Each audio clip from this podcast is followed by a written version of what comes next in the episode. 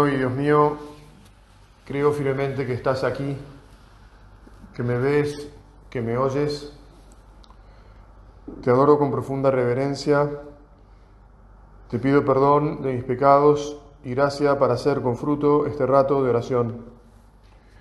Madre mía Inmaculada, San José, mi Padre y Señor, Ángel de mi guarda, intercedan por mí. Bueno, este mes he estado eh, predicando estos retiros sobre la fe. Y bueno, hoy voy a seguir con la saga, eh, em, empezando por contar que tuve hace no mucho en el hospital la oportunidad de ir a atender a una mujer, tenía 90 años, me dijeron que era médica psiquiatra, eh, después me enteré a través de su hijo que, que había nacido en Polonia y que en realidad era judía y agnóstica. En realidad no la atendía a ella porque, porque ella estaba inconsciente, pero eh, sí hablé con su hijo. Le pregunté si era una familia de fe eh, y me dijo algo así como, reconectando o conectando. Me contó que su madre había sido muy buena, eh, se habían conocido con su padre en la facultad. Su padre era católico y, su abuela eh, paterna y también su abuelo paterno eran muy devotos este, de Catamarca, de la Virgen del Valle. Bueno, el asunto es que el hombre este, que no había sido bautizado tampoco, el, hijo mayor, ya también psiquiatra, o sea, era una familia donde estaban estos tres psiquiatras, además tiene un hermano él. Em, bueno, dio todo eso lugar para que eh, habláramos de, la fe. La nuera, es decir, eh, la mujer de este hombre del hijo, eh, si era católica y le hablaba de, de Jesús, de Dios. Este, bueno, él me dijo, mis padres eh, no me bautizaron, dejaron que yo elija cuando fuera grande, pero bueno, eso es imposible. ¿Cómo uno elegir después? Me pareció curioso este, el, razonamiento, pero también es verdad. Eh, tiene algo de cierto, ¿verdad? En fin, eh, todo terminó con que rezamos Primero pudimos hablar sobre, sobre la fe, eh, pudimos hablar sobre la vida eterna un poco, y después rezamos juntos. Eh, un cuasi agnóstico tratando de abrir su corazón a, la, existencia de Dios, su mujer católica, bueno, no practicante desde luego, pero, pero con fe.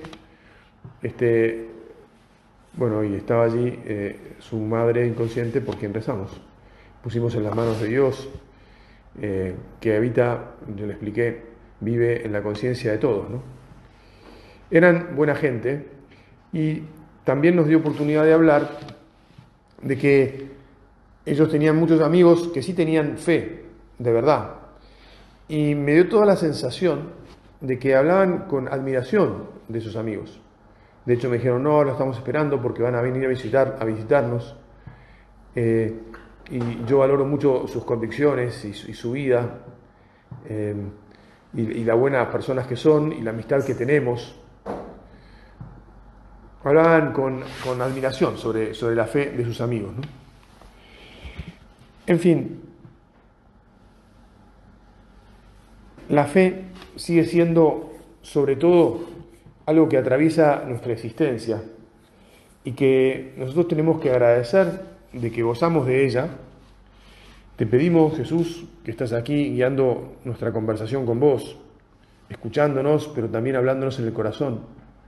Te pedimos que, que crezca siempre nuestra fe. Te pedimos que cuando sufra mm, decaimientos, debilitamientos, que vos vuelvas a intervenir, que nos, que nos zarandees un poco o que te presentes de vuelta firmemente delante nuestro para que volvamos a irte perdón y que volvamos a, unirnos a vos, a abrazarte. a decirte, creo, creo que sos mi Señor, mi Dios, mi Creador, mi amor, mi todo en definitiva, que todo ha sido hecho por vos, que todo está en tus manos, que vengo de vos y hacia vos voy, y que si vivo feliz en esta tierra es por gracias a vos, ya que estoy con vos.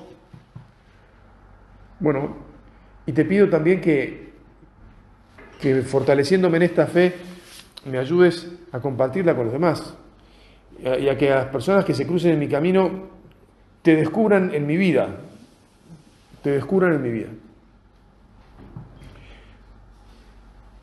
En las otras meditaciones que te dije, tuve oportunidad de, dar, tal vez, bueno, charlé con Jesús, charlábamos con Jesús eh, sobre la fe de distintos aspectos, ¿no? Y claro, una cosa que pasa es que, como te estoy diciendo, la fe es esto, ¿no?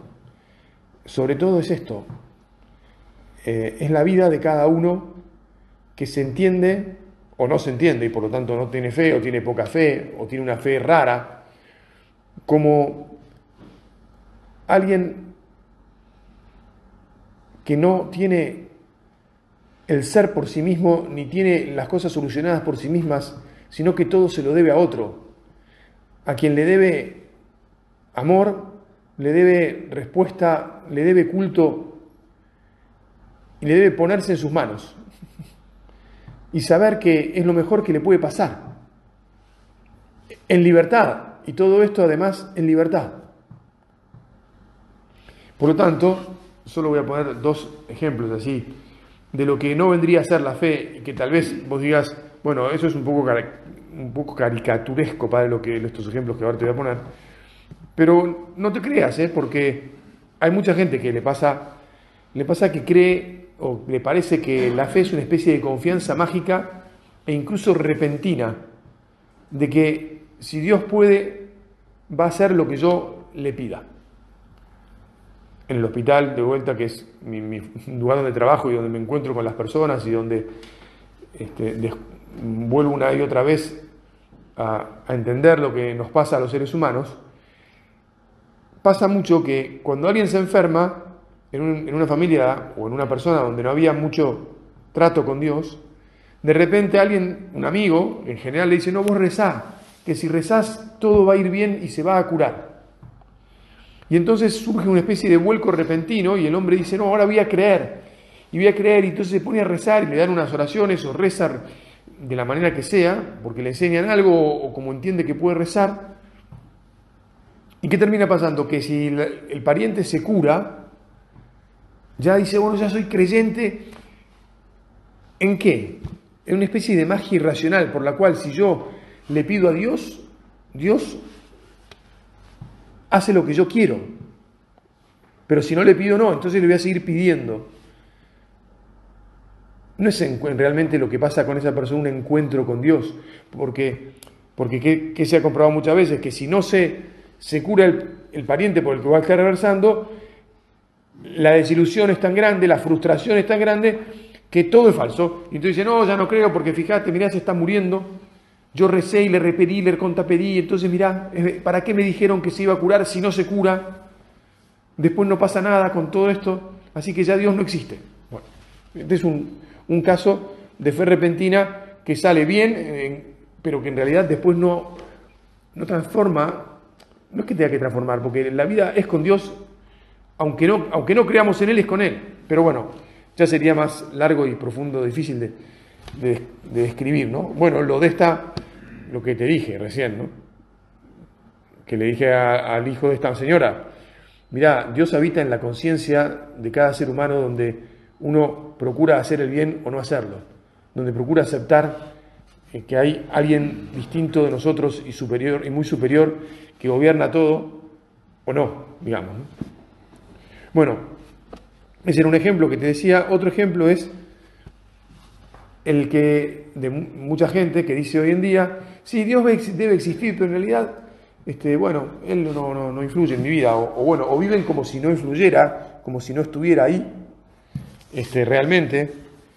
Y, entonces, eh, te terminan diciendo, sí, bueno, yo creo en Dios, pero no creo en, la iglesia, que, que viene a ser todas las, conclusiones que, vienen, si uno cree en Dios, tendría que creer también en la iglesia. Bueno, yo creo en Dios, pero no en la iglesia, es lo mismo que en el fondo prácticamente nada.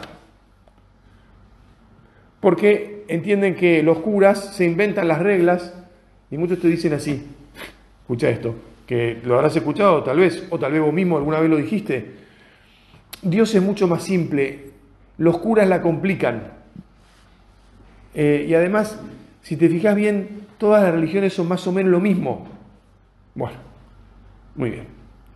Con esto, eh, yo te quiero pintar un poquito lo que ahora te voy a transmitir eh, con una historia como verdadera fe.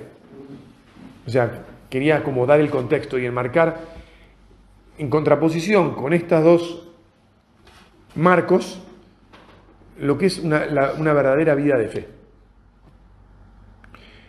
Una existencia que, que se desenvuelve en relación con un Dios bueno que nos cuida, que nos ama y a quien nos entregamos.